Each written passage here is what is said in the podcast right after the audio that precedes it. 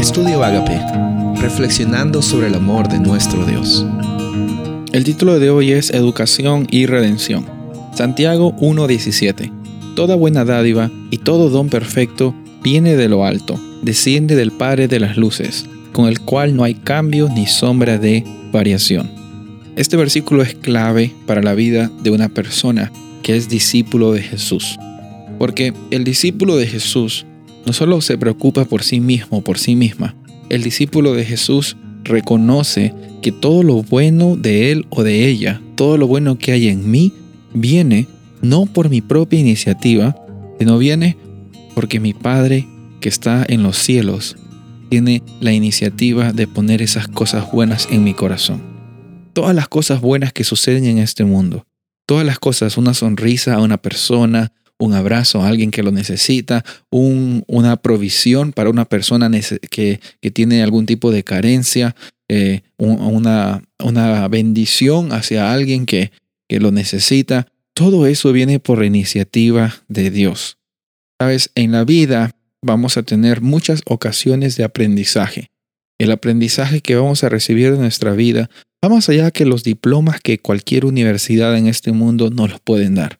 Porque Puede que haya personas muy capacitadas en este lugar, muy capacitadas en una iglesia, muy capacitadas en un centro de trabajo, pero sabes, la persona que marca la diferencia no es necesariamente la persona que sabe más, sino la persona que está dispuesta en primer lugar a compartir lo que aprendió y en segundo lugar a vivir lo que sabe y en tercer lugar también a humillarse y darse cuenta que no se trata todo de él, no se trata todo sobre ella.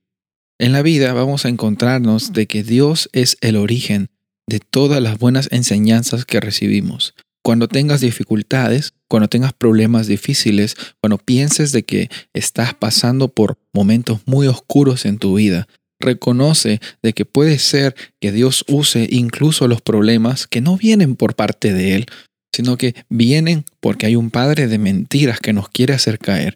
Pero incluso en esos problemas, él transforma los problemas, Él transforma las batallas y nos hace que tengamos un momento de aprendizaje. Nunca pienses de lo que, que lo que te pasa es simplemente un asunto de una casualidad.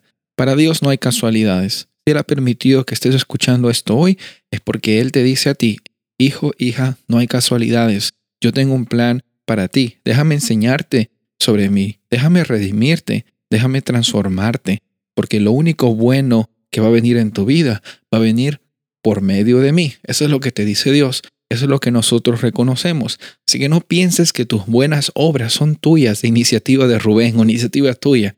Las buenas obras que vienen de tu corazón solamente vienen porque hay un Padre celestial que te ama tanto que ha enviado a su Hijo para que cuando tú creas en Él, recibas el Espíritu Santo. Y cuando el Espíritu Santo está en tu vida, te va a dar la sabiduría, como hemos visto en esta semana.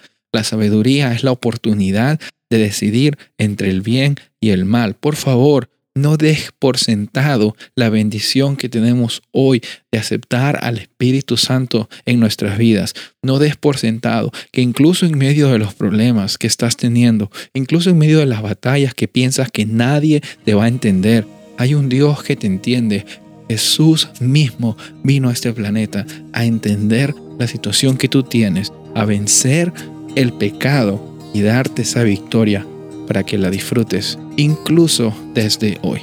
Somos libres porque Él nos hizo libre. Somos redimidos porque Él nos redime. Y somos enseñados a amar así como somos amados por Él. Soy el pastor Rubén Casabona y deseo que tengas un día bendecido.